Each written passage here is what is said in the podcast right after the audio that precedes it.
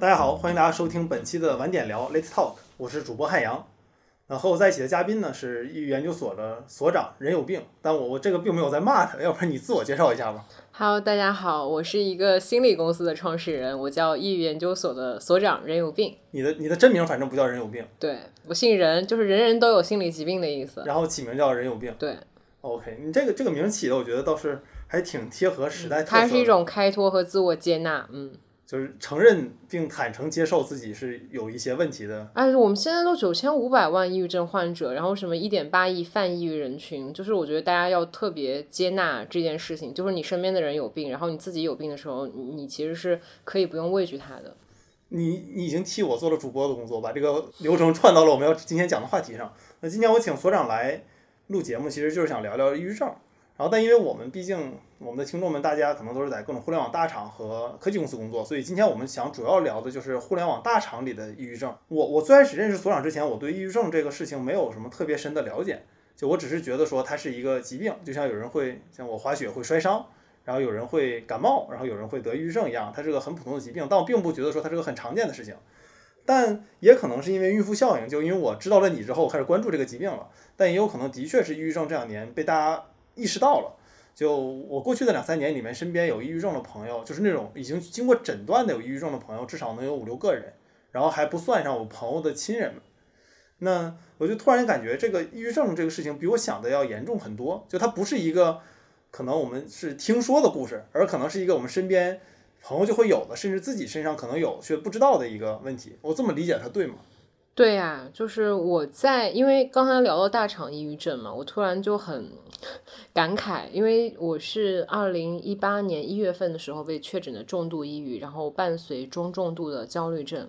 我的抑郁症也是诞生于大厂，在那之前。我也不知道自己会跟抑郁症这种心理疾病有什么关系。我也是从社会新闻上看到什么明星啊、企业家呀、啊、会患有这种疾病，所以我从来没有把它跟我们每一个就是普通的自我的个体连接到一起。就是重度抑郁症，这个是一个是这个衡量指标是吗？对，就是他会去，就因为我们都要在医院里面进行确诊嘛。嗯、那心理治疗的话，它其实是一个比较抽象的，就是心理建设、人格建设。但是在医学标准上面，就我们临床现在通用的是国际上面 DSM 五的一个诊断标准。嗯，你基本上到了一一定程度的那个躯体化的问题、神经递质的问题，都是可以给到你量化的。那么你会根据这个量化的诊断报告，然后会给你一个治疗治疗方案。哦，所以是有三个度：轻度、中度和重度。对。然后你是重度抑郁症患者。对。而且你是在已经被确诊到重度抑郁症之后，才发现自己是有抑郁症的，是吗？这个就很惨，而且当时已经并发出了中重度的焦虑症，他们两个共病，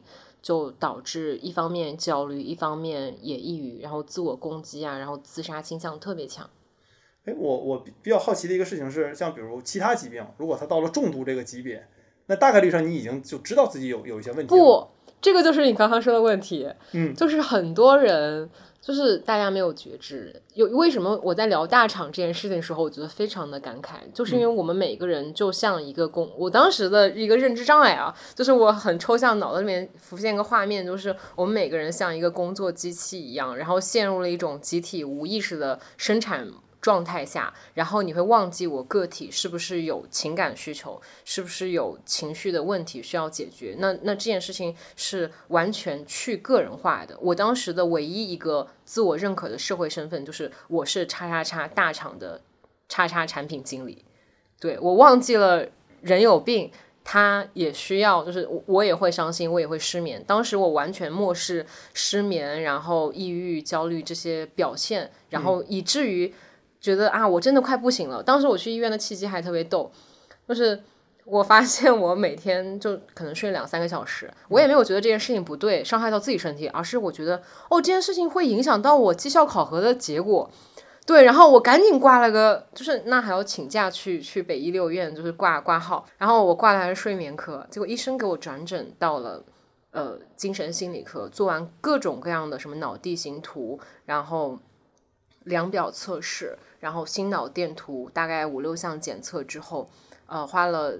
五百多块钱，然后最后拿到的诊断报告是重度抑郁症，然后呃伴随中重度焦虑症，当时的就是那个病历单上面写的就是严重自杀倾向，所以就是二零一八年一月份那一瞬间，我就站在候诊室的门口，我就整个人都傻了。我后来在书里面形容，就说像是一桶黑色的油漆，从头到尾把我给淋透了。所以在那之前，抑郁症跟我可能是没有关系，我就像大部分人一样，我不知道自己有抑郁症。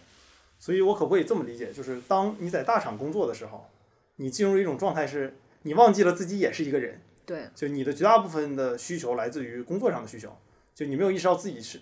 的情感需求，以至于出了问题的时候，你觉得，比如说是因为你压力太大，所以睡不着觉，然后或者说因为项目受阻，所以心情不好，但你没有想到这是你自己告诉自己自己是现在有问题的状态。你刚刚说心情不好，它可能还有一个主体个体的主语在这里，但当时我们是没有的。就像在这个组织里面，我充当的是一个什么什么管理者或者是一个项目参与者的角色，对于这个项目产出我产生了影响。所以我觉得这个是现我想起来依然会有点悲悯的部分，就是我们忘记了个体。我们每天会关注呃远遥远的远方水和空气是不是干净，然后房价币价是怎么样子，我们身处在了项目里面，它的这个数据表现转化率是怎么样子。但是我们真的就不会以自己为主语而出发。我今天饿了吗？我有多长时间没有开心了？我我觉得有些事情是很难理解的，就是像我没有得过抑郁症的话，那因为对我来说，就我每天晚上回到家，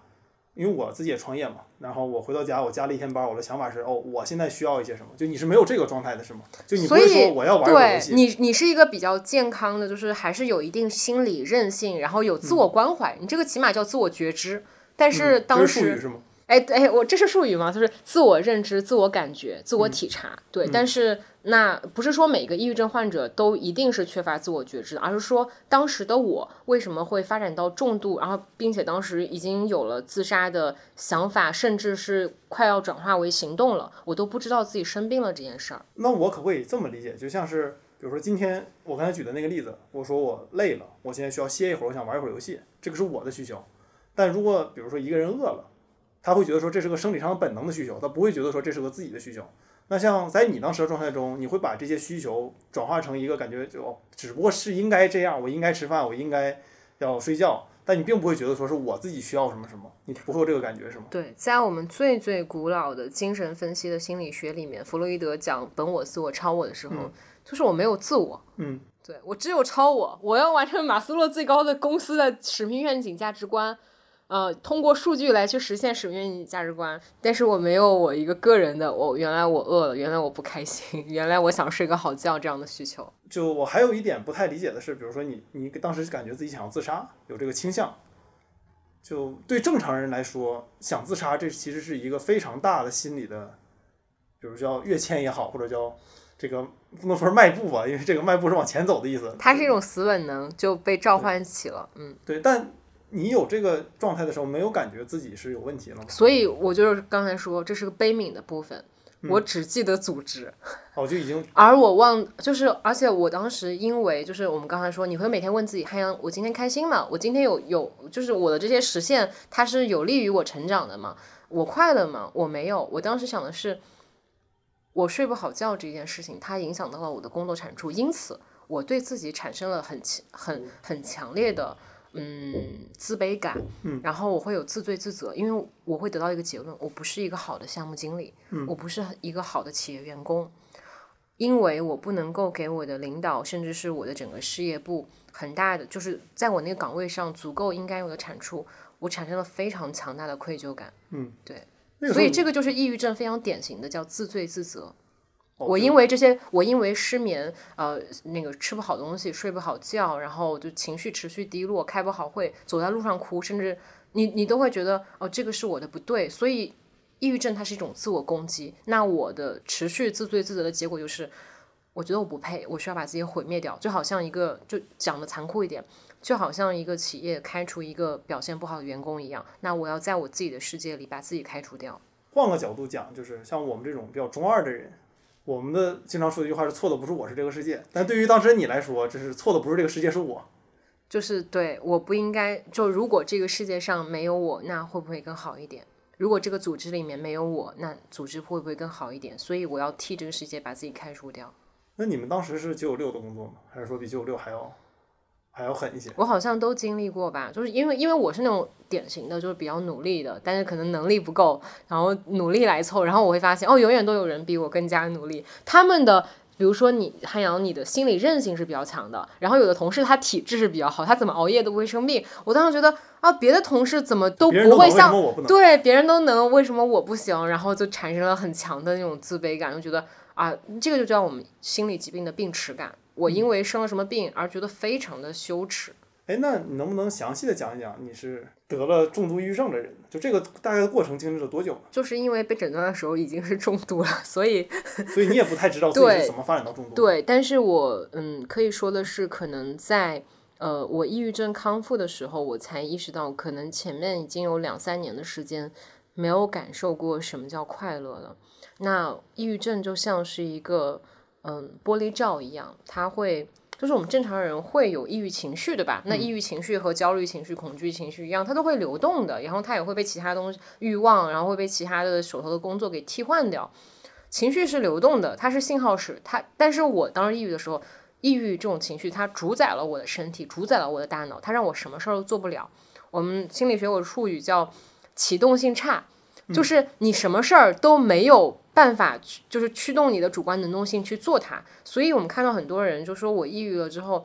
反应就辞职嘛，然后或者是躲在家里就请请病假嘛，出不去。这个不是他们懒，不是他们不想，是因为就这个是病症表现之一，就是我做不了。所以当时我大概是有就是半年到一年的那个状态，突然就是工作状态不行了。所以我也在那个阶段里面就是。非就是我说启动性差，然后呃，你主体上非常希望自己能把工作做好，但是那个时候我发现我的努力它不生效了，因为我可能当时我的就是循环系统、消耗系统、休眠系统整个人都挂掉了，我还怎么有好的产出？当时我状态就是一边开会会一边哭，那这个明显不对嘛？都开会你哭啥？然后就是每每个小时可能就真的是有半有二十分钟吧，躲在卫生间里面就是。哭，然后也也不敢出声，或者是，呃，你利用午休时间，大家都去吃饭了，但是我不想见人，我也不想吃饭，呃，我我就是人其实会饿的，我连觅食的力气都没有，因为我太累了，所以我要让自己到那个午休的屋子里面，让自己陷入黑暗，这样我会觉得安全，就觉得啊，我终于可以喘息一下了。这样的状态持续了半年多，所以那个其实是从轻度，因为肯定会有抑郁情绪，轻度、中度才到重度的。那你又花了多久把抑郁症治好，或者说恢复正常的？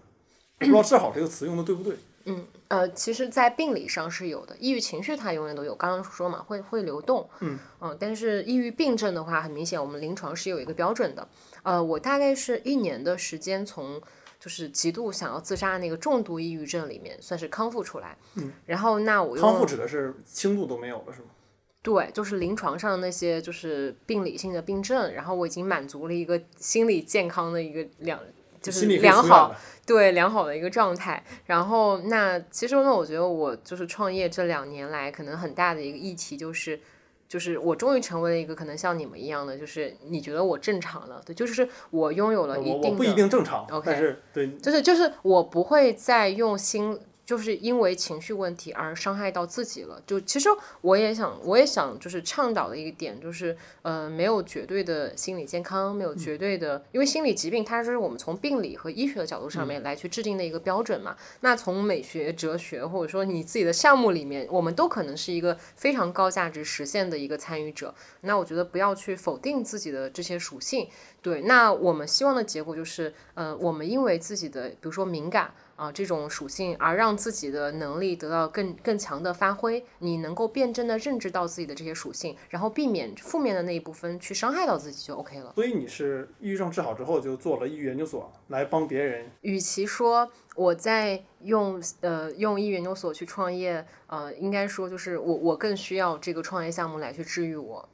对，所以是在这个过程里面，因为我建立起了一个就是抑郁症的。病友社群啊，有家属，有他们的亲朋好友和恋人啊，包括患者自己加入到这个社群来，就是呃有城市群啊，然后也有工种群啊，包括产后抑郁的妈妈，就是抑郁休学的小朋友。其实我会在很多患者康复的案例里面，就自己也会得到很大的能量，然后很大的就是积极的肯定。所以确实是在自己创业之后啊，在这个项目里面，呃。可能我自己的心理韧性啊，然后包括也也成长了很多，所以现在我就可以啊、比较笃定的说，我说哇，原来我已经三年抑郁症没有复发了，然后可能中间创业，然后也经历过了很多的事情，我也会遇到就是以前可能。呃，遇到的就是父母的打击、事业的挫折，然后就是也会有恋爱分手，但是我会觉得哇，原来我现在足以去面对这一切，我已经有，就是我觉得哎，我没有必要抑郁了，对，这种感觉挺好的。哎，那你能和大家先简单介绍一下抑郁研究所吗？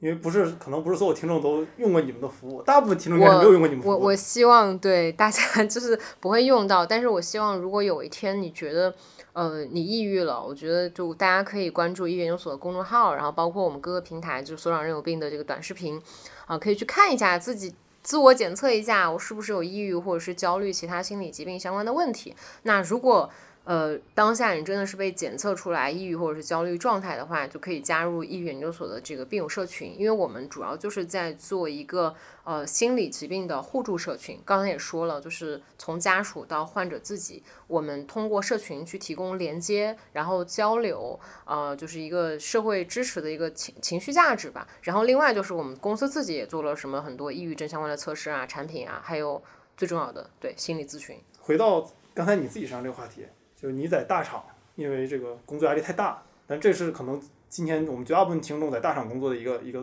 共同的一个状态。然后你得了抑郁症，但你觉得你的这个体经历是很个体的，还是说他在今天就通过你们的这些病友的这些情况，你觉得他是一个互联网大厂中非常常见的状态呢？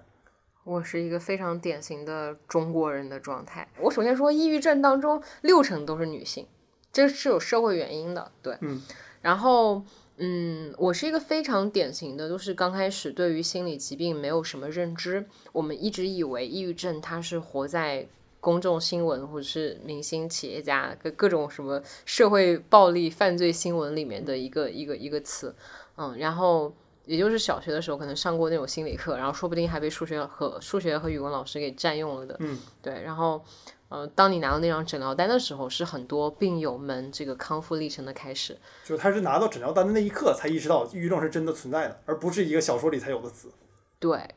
而且还有很多，就是因为我看到管理层啊，大家跟我做咨询，嗯、就是他们也很难相信员工真的得了抑郁症，就是他们拿抑郁症的病历单去请假，呃，或者是用它来去解释一些行为的时候，他们都会觉得，呃，就是你不要给我没病找病，他们会觉得抑郁症是一种开脱。但我觉得这个其实不光是互联网大厂的管理层嘛，就是在很多对，因为它是一个对我刚才说了，我这种就是对心理疾病缺乏认知的，是一种很典型的。嗯 然后还有一种就是刚才说的，因为不了解，所以会有对立情绪，所以会有很多的就是呃反问，很多的质疑和攻击，这样的也是一种非常典型的症状。我觉得所有都是归咎于我们可能公众对于心理的关注程度还不够，所以我们不是很了解它。那所以你也见过一些例子，就是这个互联网大厂的员工得了抑郁症，但是他们的管理层却觉得说抑郁症并不是一个一个毛病。以及管理层自己得了的情况下，他们也可能羞于或者是认为这是我在工作场景中的一项软肋，从而不把它展示出来。这个都是你们在做咨询的时候真实中见过的，是吗？不是咨询吧？我觉得我身边很多人都是这样的。那你你觉得，就按照你们现在的研究和推算，就是这些互联网大厂中，抑郁症是个比其他群体中更高发的问题吗？嗯，我们出过一个就是中国抑郁症的这个患者普查报告，然后还有一个就是中国抑郁问题的蓝皮书，呃，收集了反正大几万份，就算是做了一个就是有史以来抑郁症患者最多的一次人群洞察，然后就发现啊，确实是一二线的沿海城市，然后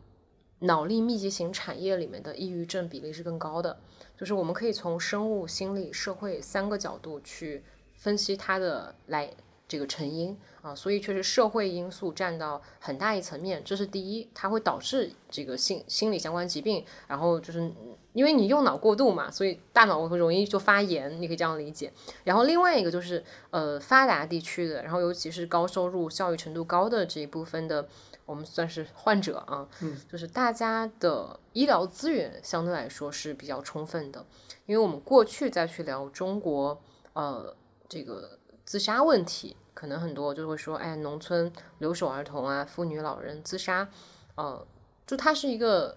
结果，就我们没有，我们无从从当中去，就好像我被发现的时候，我是重度抑郁了，嗯，没有人会关注到我抑郁情绪和轻中度的时候，而我们过往就是可能上世纪八十年代之前，我们只能够看到一些就是中国农村的一个自杀率，而我们忽略了在自杀之前，大家出现了，就是我们其实官方统计是有百分之九十以上的急性或者慢性的心理疾病，而这个心理疾病在过往以来一直是被忽视的。那我觉得现在这个场景，嗯，我们当时打一比方嘛，就是说，如果你在八十年代去卫生所里面跟医生说，呃，我吃不下去东西，睡不着觉，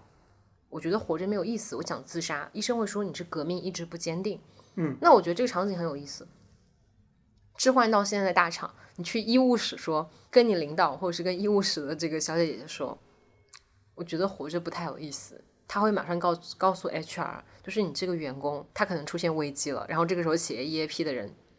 就可能会找你要去优化你了。说的有点过于现实了，现实的我听着都有点难受。就我那我可不可以这么理解？第一点是，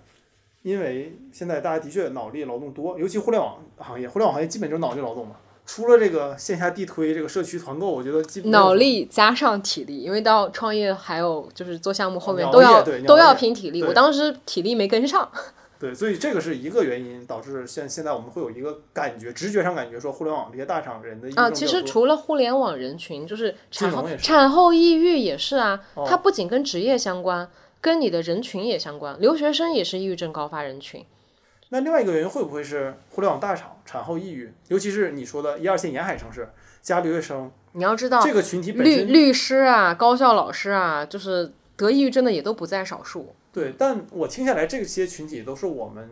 一般意义上的高知群体，对，就他们对抑郁症可能相对心理负担小一些，所以他会去查，有可是不是有可能全中国不同比例的不同阶层的这个人的得抑郁症的比例差不多了，但是有些人不查，所以让我们感觉互联网大厂为代表的这群人的抑郁症比例高一些。我们从调研的数据上来说，可以这样理解。对，因为我比较好奇的一点，其实就是互联网的这个环境和大厂的环境究竟有没有加速抑郁症的形成？呃，我不觉得不是加速形成，嗯啊呃，就不只是加速形成，因为脑力就是产业必必将就是加速我们大脑发，就是会增会增加人群的易感性，就是我得某一种疾病的风险性啊、但是我会认为，呃，就是互联网信息的流通传播。其实更好的再去让我们去了解和认知这项疾病，就好像我们现在会聊一个社会，现在讲就是零零后啊，很多互联网的原住民小朋友，大家呃可能还没有上高中，但是动不动就给自己贴上抑郁症的标签。哦同学们觉得我这样很酷，然后我自在网易己音乐里就像我们以前 对生而为人，我很抱那歉句。话其实根本不是他说的。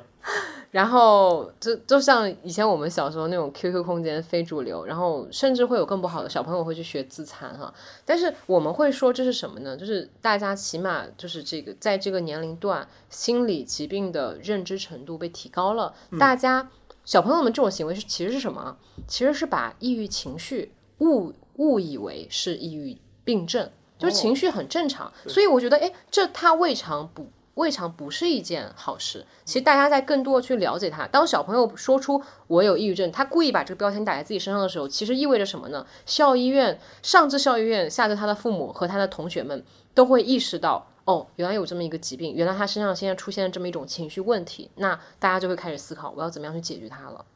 你这个总结我觉得比较好，就比较比较有意思。用我们互联网的话说，就是你要想提升一个指标，你要先能测量这个指标的数据。那可能在过去的几十年里面，抑郁症或者以抑郁症为代表的心理问题，它不是一个指标，就没有什么治不治和多少人得这个问题，因为这个问题我们会认为它不存在。但至少在这一代的年轻人，或者说比我们这一代年轻人更小一些，还没有成年的这些小孩身上，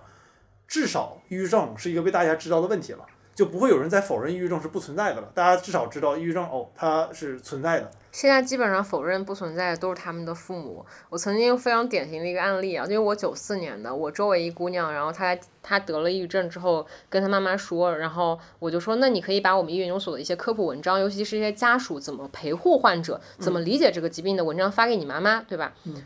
完了之后，我那个朋友说，他说，哎，别说了。我妈以为是你通过五 G 网传染给我的，我妈让我不要给你当网友，所以还是会有很多这样的认知问题。是这个就是需要靠你们去一点点解决的了。对对咱们话说回来，就你知道自己有抑郁症的时候已经是重度的了。对。那如果今天我们听我们节目的听众，他有可能有抑郁情绪，有可能的确已经有抑郁症的苗头了，那他该怎么做呢？他该如何确认自己真的有抑郁症，或者以及如果确认了之后，他该怎么该下一步该怎么办呢？第一步，我们当然是确诊。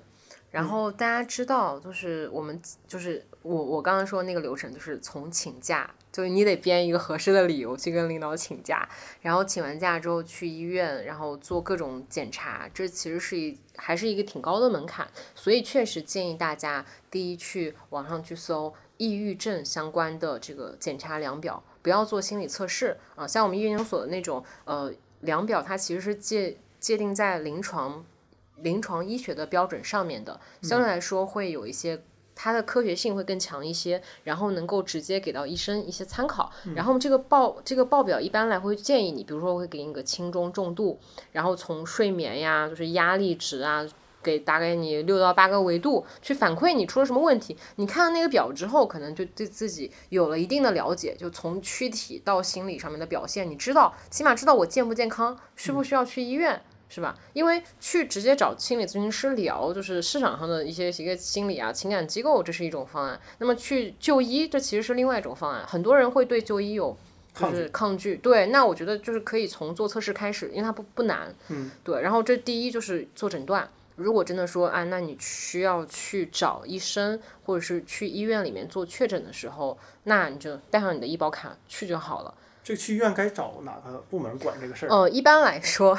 三甲医院的精神心理科都可以。然后，那如果就是条件比较好，比如说上海精卫啊、北京安定医院、北医六院，都是一些非常知名的，就是我们说的这个什么家的召唤，就是非常知名的精神和心理医院。对，然后也都能挂心理咨询。那我我自己听下来，我觉得这个里面比较难的难点在于，就是如何确认自己是抑郁情绪，还是说自己是抑郁症。哎，你知道吗？这我就想说了，你确定这个呀？它其实没有特别大的意义。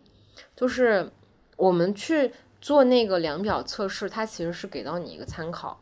因为我刚刚说了，情绪是流动的，我们的身体也是每分每秒都在变化的。如果你当下你觉得自己撑不住了，你需要向外界去求助，而医生、而心理咨询师是一个非常专业的求助对象。就是我觉得。很多人就问，哎，抑郁症能不能自己扛好？那也不是不行。那癌症还有自然康复率呢，你何必，对不对？对。就我们都有自杀倾向了，那我们就找最专业的人。所以你想，我当时是一时冲动想要自杀，还是说我真的有抑郁症已经重度了想要自杀？其实我都可以去医院。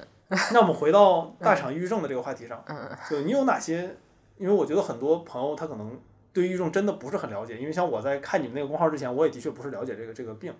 我觉得我们俩刚才聊的时候，你也并没有跟我。共情，你只能勉强的同理啊。你这么总结，我觉得没有错儿。因为我觉得，就对于如果没有抑郁症的人来讲，就当然这个我们可以以后再聊一聊，就是该如何陪伴有抑郁症的朋友。但的确，就是意识到这个事情是一个比较难的事。你有没有一些例子能跟我们分享一下？就是大厂的朋友他得抑郁症之后，就你知道的一些故事呢？很多呀，你想我开抑郁研究所的，那我我我打交道的全都是这样的。你知道就是心理公司心理建设的这些预算，哪些公司出的最多吗？是那些增速最快的公司，快要上市的公司。你这么说，我都能猜出来是能猜到，对。所以当时有很多就是快要上市的公司的基层员工过来找我应聘。我说你放了股票不要是吧？他说是的，因为我要活不下去了。然后他一方面就是。想要去寻求一个出路，当然我们在这里也不建议大家就是在抑郁症的时候硬要跳槽，就是对跳槽啊。当然，当时我是比较接纳他，其实是想找一个自己舒适的环境。我当时看到一个非常典型案例，就是说，哎，那我现在快死了，就这个工作我真就不认干的。我凌晨四点钟跟领导就是打电话吵架，什么为了上线的事情，那确实就是他本身生物钟啊，然后情绪也完全崩坏了。他又说。那这个钱我不要了，股票我也不要了。他说我马上都快活不下去了。他最终当时因为我们并不鼓励一个骨折的人还要努力去奔跑，所以我说你抑郁症这么严重的情况下，你应该要休养。所以我也就没有让他继续跟我去面试。然后那个我认识的那个那个那个员工呢，他后来就在政府上政府的网站上面找到了一个扶贫的一个就是补贴的一个工作培训项目。就是类似于教你去怎么薅羊毛，怎么当园艺师，怎么当面包师。他要去先去学了呃三个月的烘焙，烘焙，然后去一个面包店里面当基层的面包师，就是捏面工，每天大概要捏八个多小时，就是浑身会肌肉酸痛那种。但是他就会说，这种体力劳动通过存在主义让我找到了现实存在感，而那之前我们所有患者都是活在巨大的虚无状态下，活在一种强烈的就是抽离感里面，对。所以，那我就觉，就大家会觉得，哎，你放弃了股票，放弃了高薪，放弃就是北京大厂的一种生活方式，然后你选择了一个就是可能就是非常非常小的一个社区面包店去继续自己的人生，可以吗？那也可以。后来就是我也不知道他抑郁症有没有好，但是我看到的是他活到了现在，对，他也接纳了这份职业。那你接触的这些？在增速非常快的大厂中患有抑郁症的这些员工们，你觉得这个比例大吗？嗯，还挺大的。但是我刚刚举的是一个比较极端的案例，对他真的把工作给放弃掉了。我遇到大部分就调试，然后还有的就是我们要知道，真的是非常非常大。一般来说，上市大厂啊，应该说是以 BAT 为头部的这些，他们会去配备一些就是呃心理咨询室，对，然后就跟。呃，我们以前，因为我曾经在五八待过，他们会有那个五八到家的阿姨，还有师傅上，就是在公司里面有个按摩室给你按摩。那我觉得就是心理咨询师无非就是一个心灵 SPA，就是那我们要去，就企业也会去关怀员工，这个就基本上是员工关怀援助计划 EIP 里面当中的一环。他们也会去算啊，一个员工我一年可能要给他配备五百块钱的这个心理健康预算，那可能有心理健康的这个危机热线。然后到这个定期的心理检测，尤其是中高管，就压力大的会特别关注。然后定期的也会有企业的这个团体咨询或者是一些讲座，嗯。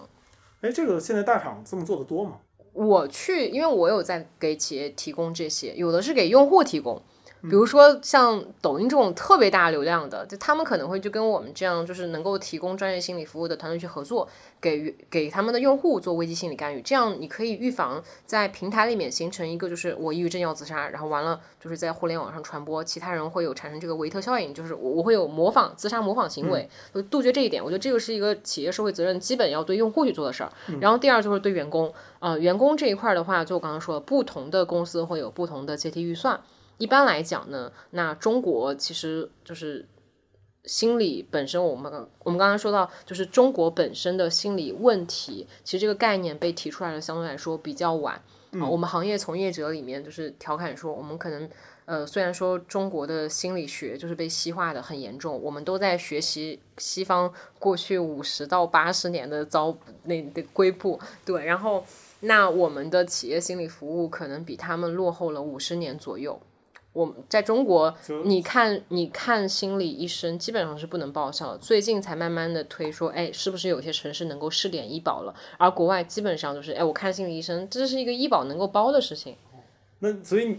你的意思是中国大厂对于心理疾病的这个态度，就是跟中国社会是一样的。哦，那差不多就等同于美苏冷战高峰期的那个美国刚登月的那个时候的感觉呗。就那个时候，美国人也的确不认为这是个毛病。对，就是我觉得我们我们不是说去攻击任何一个企业雇主，因为我因为的确他也要意识到，因为我跟企业雇主真的是感同身受。我刚才听你聊的时候，有一个点，我我不知道你说是不是故意强调了一下，但我意识到的一个事情就是，当我们说大厂抑郁症的时候，其实我们更多的语境是大厂的基层员工因为压力特别大，所以有了抑郁症。他们可能是被他们的领导逼的，被他们的主管逼的，被他们的 leader 被 KPI 被打分逼的。但你刚才提到了很多次，互联网公司的高管，就这些给他们打分和下任务的人也会有抑郁症，甚至有些企业会单独为这些人准备心理咨询服务。那他们得抑郁症的也很多，因为这个好像被其实他别看他们在公司里是有权利的人，但他们在抑郁症这个语境里面，仿仿佛比一般人更透明一些。嗯，对，因为我接触到更多的。因为我们临床心理咨询接的更多的可能是创始人、创始团队，然后和高管这样的人会比基层员工更多一些。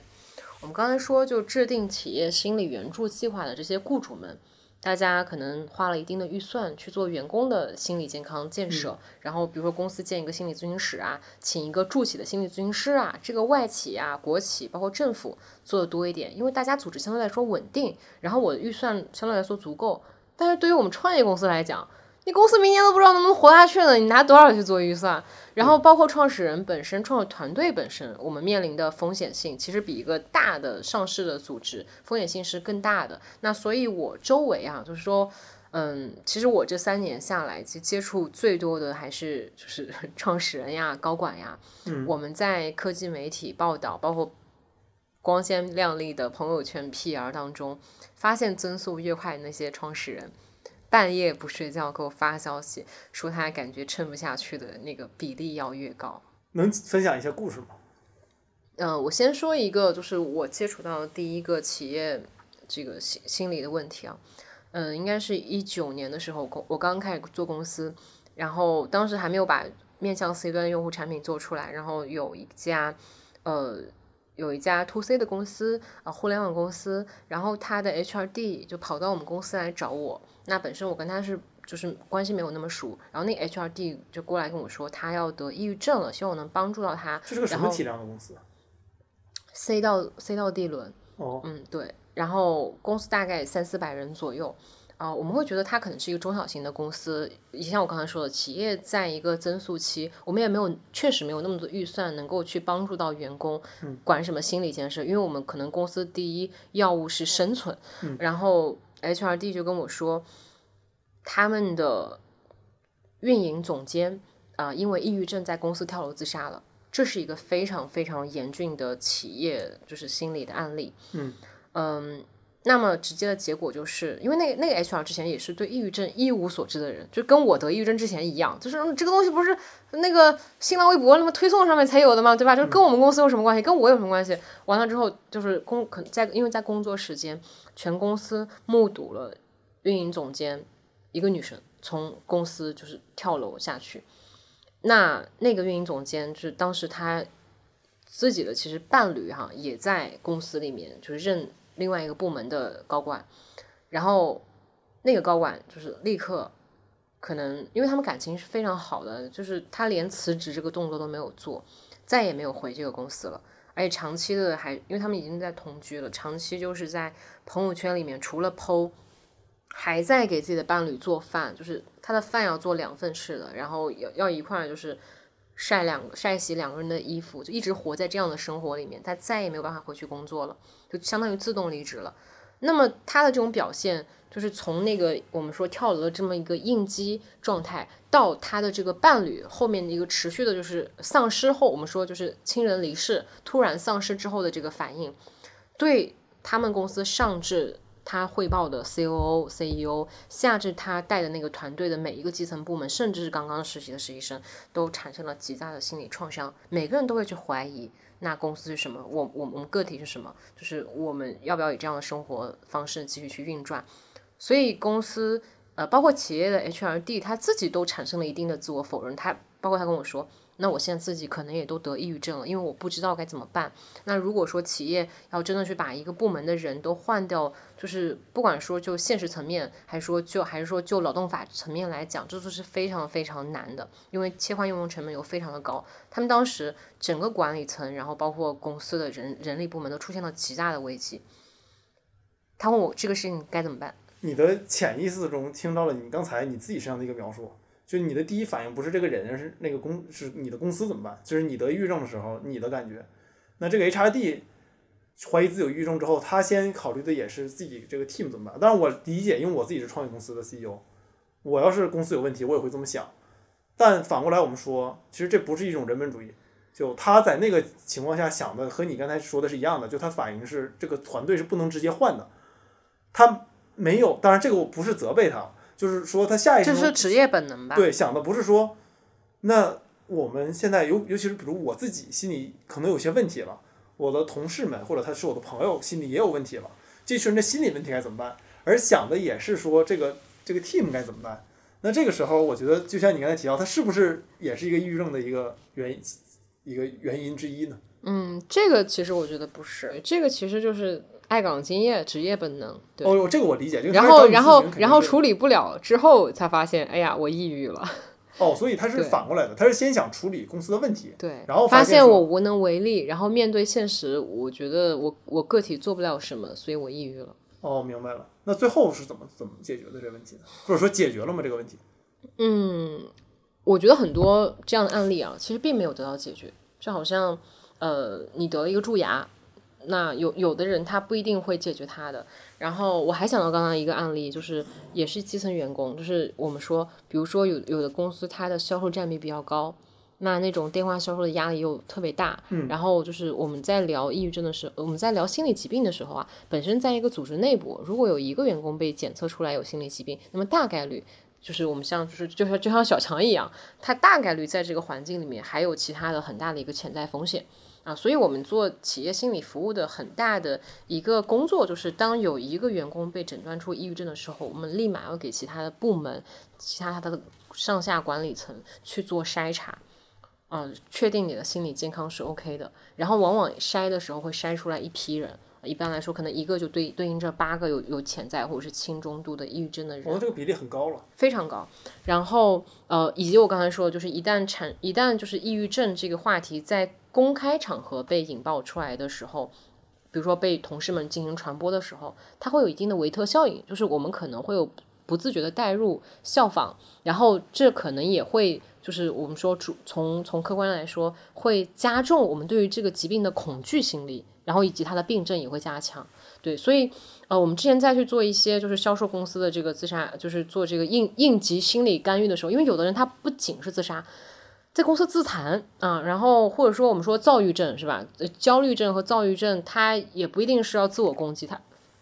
他可能是对他人进行攻击。是，嗯，我我就认识就跟领导吵架嘛，跟 CEO 吵架嘛，CEO 也很委屈，说我吵吵架还算可以的，就怕他拿拔刀去，对，对，我认识的 CEO 就很委屈的跟我说，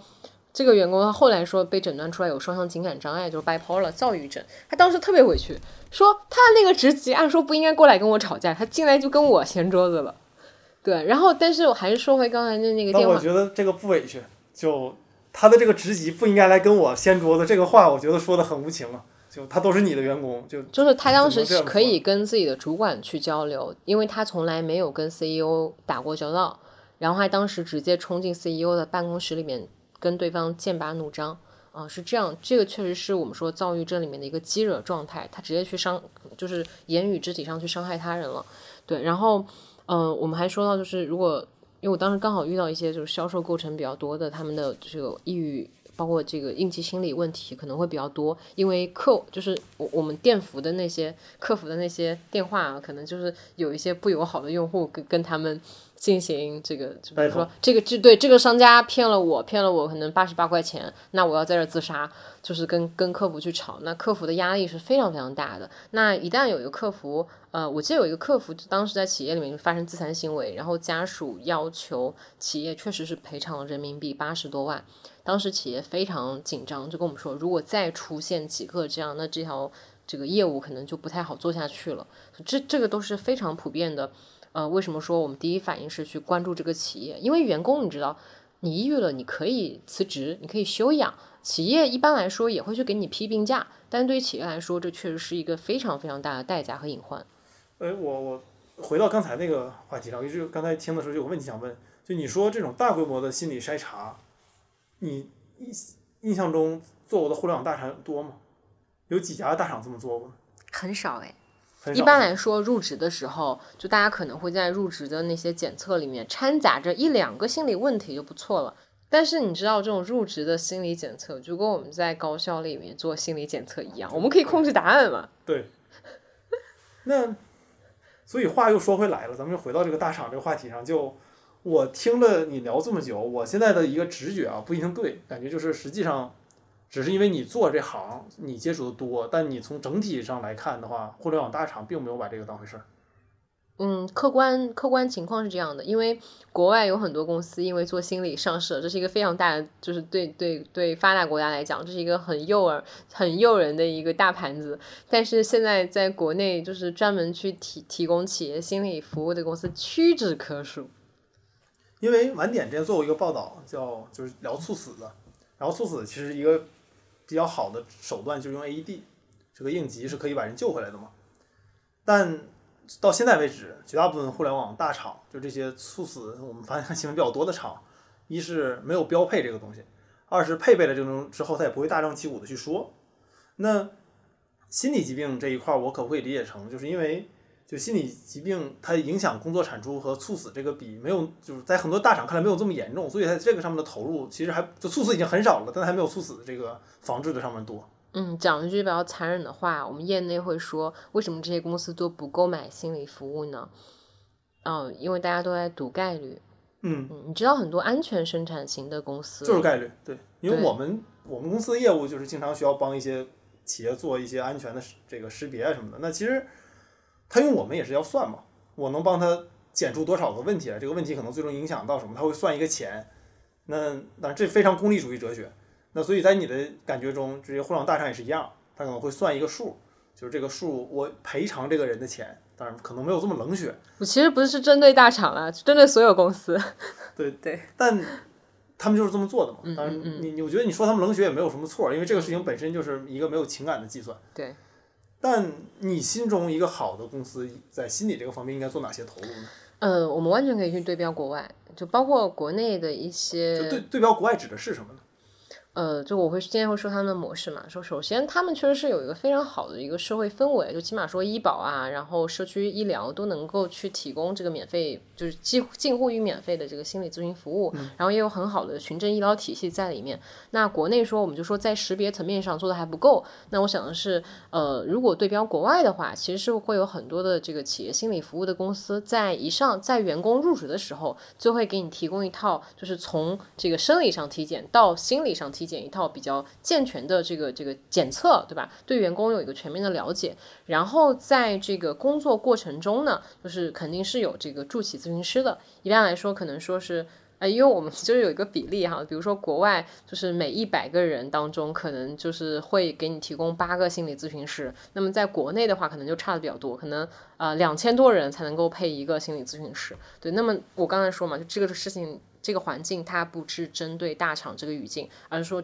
中国的心理发展现状和商业化现状是这个样子的。那我想说的是，如果能够就是在一个理想的环境下。maybe 我们也可以去做企业给员工做完整的心理体、精神心理体检，然后就是购买助企咨询师的服务。当有一个员工出现比较大的心理问题的时候，你能够意识到，哦，这不仅仅是员工个体的问题，不仅仅是员工个体需要心理治疗，而是哦，那我们是不是组织环境本身也有问题？因为这个就是我们组织心理学和管理心理学要去学习的那个议题。那么这个助企咨询师也不只仅仅是要去处理那个员工，他不是一锅粥里面的那呃一一锅白粥里面的一粒这个这个这个排泄物。而是说，我们这个环境里面，它是发生了什么样的病因，才会导致这个个体出现问题？它也会帮助整一个组织去做进一步的这个心理建设。我们可能把把它叫做呃这个心理团建，其实就是团体咨询，然后会去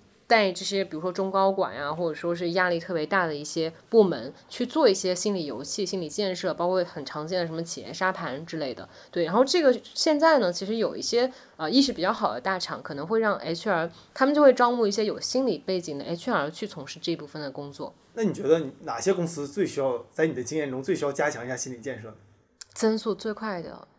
互联网公司，因为就上至创始，就就从创始人到中间的管理团队，然后再到就是执行的基层员工，每个呢，在你增速越大、压力越大的时候，呃，你越可能会出现这些问题。因为在我的个人体验中，其实像我身边就会有朋友得抑郁症嘛，但其实我我是不太知道，因为比如说这个人感冒了，我知道该怎么做，对吧？再不济我能让他多喝热水，然后这个人如果摔伤了，我能扶他，但如果他得抑郁症，这个你也让他多喝热水。啊，这个也好使是吗？不我在讽刺你这种直男行径，没有，我我就是如果你是 HRD，就说嗯，多喝热水。没有，因为我我在想的事情就，我记着就有一个治抑郁症比较好的医院，安定医院嘛。然后当时我记得有一次你提过还是谁提过，就说这个名儿挺好的，安定嘛，就是一个象征，就希望这个患者能安定。但我的第一直觉是，安定这个词，我觉得它不是什么好词，就是你希望这个人表现的没有事儿，所以叫安定，而并不是希望他康复。就祝你安定和祝你康复，祝你快乐。嗯和祝你快乐，这明显是不一样的感觉。但我感觉这个并不是说这个人不希望你康复，而是说我们在面对这些得了抑郁症的朋友或者同事的时候，我们很多时候是束手无措的。我们可能怕，比如说我跟他聊这个事儿，让他越来越抑郁，也有可能一直在就鼓励他，但有可能鼓励是没有用的，或者也有可能做一些在你们看来是错误的一些帮助手段。所以你能不能简单的说一说，就如果我身边真的有朋友有抑郁症或者有抑郁倾向了，我该怎么做呢？我觉得作为一个没有得过抑郁症的人，你哈，就是虽然就是已已经实现了比较大的这种人文主义的尊重和和同理，嗯、因为刚才就会说到，不仅仅是希望你没有情绪。而是说，希望你能够有自自由的表达，然后有良好的主体感受。那我觉得这些东西都建立在我充分尊重你，但是我希望你的这些特质不要伤害到自己，也不要伤害到他人的这个状态下。嗯，所以我们经常在说，就是很多抑郁症患者好的那个契机，就是从突然接纳自己的属性标签，然后放弃跟抑郁症对抗的时候，反而会觉得哇，原来这件事情。这个病症，这种感觉，它可以自然的从我身上流动过去，就是用通俗话来讲，就是有一天突然放过自己，然后就发现好了，自己和解了。就是没有什么你可以去 battle 的对象了，你就觉得抑郁症这个标，所以为什么我要叫人有病？就是我自己其实也是在去抑郁症标签，就是说每个人都有病，是吧？就是你又不要管什么抑郁症、躁郁症还是焦虑症了啊，有两百三十多种精神心理疾病，然后你要是每一个都去深究它到底是什么样的，就是然后对号入座，那自我代入的话，这个心理疾病的体验之路永远都不会结束。呃，当然我这个是针对就是。这这些病症当中长期走不出来的用户，嗯啊，我们只能选择这种方式。对，那我们作为朋友和朋友的话，朋友的话，最好的就是刚才说，第一是接纳，嗯，如果不能共情的话，尽量的同理，不要对他进行攻击。然后就是我刚刚说的去标签化，觉得这件事它其实没有那么严重，就跟你呃到了呃换季会过敏一样，那冬季会有抑郁症，那你产后生理激素会让你有抑郁问题，我觉得这这件事情也非常正常，就是。当九千五百万的这个病症人群流动到你自己或是自己身边任何一个人身上的时候，我们知道，OK，这件事情不是很可怕，因为有专业的医生，还有这个就是心理咨询师，还有很多的心理平台，我们可以去提供去寻求专业的帮助。那我觉得不要恐惧，然后去标签，呃，去分别心。嗯，对，因为我就是也是在企业场景里，我看到很多人在跟我聊的时候，就也会提到说。我同事有抑郁症，他们的态度不像你这样，就是我还会想你会不会快乐，而不是你不止抑郁。他们他们本能的就会说，我是不是我。是不是不能跟他说话？他们他们也是说，哎，我因为我不知道该跟他说什么，然后他就说，那我就好长时间就就就不沾人家了，对，然后就是本身我们有业务交流，可能我我也不想碰你了，然后就是相当于组织内部就自然淘汰或者是放弃了这个这个人，对，会会孤立他。我觉，但是我觉得我我也知道他们并没有恶意，而是因为不了解，所以就是跟他断联，然后去隔离他。我觉得这是一个让我也是让我比较悲悯和和和和难受的一个点。所以我希望大家如果就是愿意表达出呃同理、支持和帮助的话，我觉得最好的办法就是陪伴他。然后，那专业的事情让专业的人去解决。嗯，就是好像心理疾病不止一个抑郁症，对，它还有很多会出现的一些常见的问题，你能不能再跟我们讲一讲呢？因为很有可能就是我有这个问题，但我没有知道，我不知道这个问题是真的存在的，我可能只是以为这是我的个性。比如说你公开演讲，或者是在汇报一个项目方案，或者是在一些重要的场合前夕，你会有惊恐发作，呃，严重到有的会晕倒。那惊恐发作是一些偶偶发的这个病症表现，它也很快可能就过去了。然后包括一些应激的心理创伤啊，你曾经被公司开除过，或者是你在孩童时期有过一些就是被伤害的经历，完了之后在你呃接下来生活的所有场景里面，你都会自动去调换起那个场景。比如说，杯弓蛇影，对，呃，不仅是杯弓蛇影吧，它是你身体被训练之后的一个机制，你很难去哦控制它。这个这个我还是能有对同感的，因为我对，就我们说 PTSD 嘛，嗯，对我小时候滑雪从山上滚下来了，之后有很长一段时间我看到下坡我都害怕，我就总怕自己滚下去。哎，你知道吗？我以前上大学的时候，因为下楼摔摔摔了六七节胸椎压缩性骨折，然后那我的方法不是不敢下楼，我下楼我扶个东西。所以你看，就是心理疾病是有解决方案的。那最后一个可能也是最严肃的一个问题，就是假设我真的已经有抑郁症了，我应该怎么办？这个甚至我可能假设我不是大厂的员工，我是产后抑郁，或者说我就是在家待着抑郁了，我我该怎么办呢？呃，这个问题我感觉我每周都要去回答一些创业者，他们都会就是非常高的一个人群比例会来向我求助，就是怎么样一边做公司，呃，一边就是防止自己的抑郁症的进一步加重。因为我们说在高危人群里面，你会有抑郁情绪或者一些应激的心理问题是在所难免的。你紧张的时候就是会失眠，那我要怎么样去带病生存？或者说我们每个人都。不会因为抑郁症而让渡让渡自己被爱或者是发展事业的权利，我觉得这件事情大家是认可的。那我希望每个人都能够更好的发展和创造自己的事业。那所以我们也会给到一些专业的建议。刚刚说的第一点就是，呃，在专业的这件事情上要去听医生。医生，我们现在所给到的循证疗法就是一定是药物和心理治疗相结合。有些人会抗拒吃药，有些人抗拒做心理咨询。但是我们会说，在我们力所能及的医疗范围内，呃，还是要遵医嘱，努力的去建设一个好良好的咨询关系，增强自己的心理韧性。对我，我最开始了解抑郁症的时候，让对我的刻板印象改变最大的就是，我发现心理疾病是能吃药的。就我原本以为这个是靠跟心理医生对话才能治好的病，但我后来发现它是，它其实也是生理疾病。然后再跟大家分享一个可能还挺重要的心理数据。就是很多人会问，哎，我靠意志力能不能好啊？那我现在这个数据就很有参考意义了，就是。如果你只吃药不做心理咨询，你的康复率大概是百分之二十八左右。然后，如果你只做心理咨询不吃药，康复率在百分之三十五左右。那如果你真的体遵医嘱啊，就是做到一边一边吃药一边做心理咨询，你的康复率在百分之七十五到八十五左右，而且它一年内的复发率能够降低三倍以上。所以我们说，通过意志力好起来那些心理疾病是非常容易复发的，不一定是你战胜了抑郁症，可能是抑郁症当下放过了你，然后它还会再过来找你。就是意志力可以减肥，但意志力的确很难战胜这些有一定生理性需要你治疗的疾病。那所以我觉得，就是如果你有了抑郁症，你应该转变的一个心态，就是至少承认这个不光是一个心理问题，它和你的生理也有关。所以不要光靠自己所谓的意志去试图战胜它。嗯，因为我看到很多人在，就是大家秃头了、脱发了，或者胶原蛋白流失了，都会去吃保健品。嗯，那我们要知道，我们在缺乏内啡肽、多巴胺的时候，呃，也是可以。通过就是医医学性上面补充五羟色胺、多巴胺这些东西来去呃让自己当下不要感受到那么痛苦，然后它结合心理治疗，其实是可以预防，然后并且治疗当下的抑郁症的。对，然后就是多说几个建议吧，就是除了遵医嘱之后我们该怎么办？就是第一特别重要的就是啊，尽量保持三餐和作息的稳定。啊，因为我们刚才我刚刚一直在说，就是循环系统、消化系统、休眠系统，它出现问题的时候，你的神经递质一定会出问题。所以我们说，脑力密集型产业里面的很多人出问题，是因为他的生活场景不规律。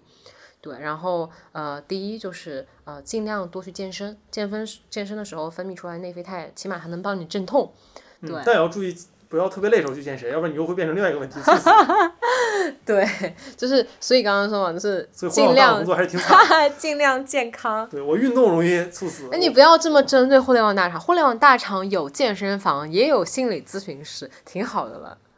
对，哎，我我发现太轻松的就放过他们了。我发现我还挺，就是我就是放过自己之后，我也放过了。因为如果我不够放过的话，我觉得中国心理的现状，我会给气死，我会急死。对，然后还有一点就是，呃，一是保持三餐作息尽量的稳定，然后它会让你的植物神经系统更加的稳定，能够去抗击很多压力性事件。嗯啊，然后第二呢，就是呃，当你有严重的失眠问题的时候啊，啊，建议大家能够及早的去睡眠科寻求解决方案。医生给你开安眠药的时候，其实可以吃。然后包括褪黑素啊，也就是添加了呃氨基酸、伽巴这些，这个就是一些一些健康的这个植物功能性的这个原料的时候，我觉得可以去用它。呃，因为我刚才也举了自己非常惨痛的例子，就是我失眠不去治，完了一天睡两三小时，你都会病情迁延，就变成中毒了。我觉得真的没有必要哈，咱可以在轻度的时候就开始治了啊。对。然后第三个呢，就是嗯，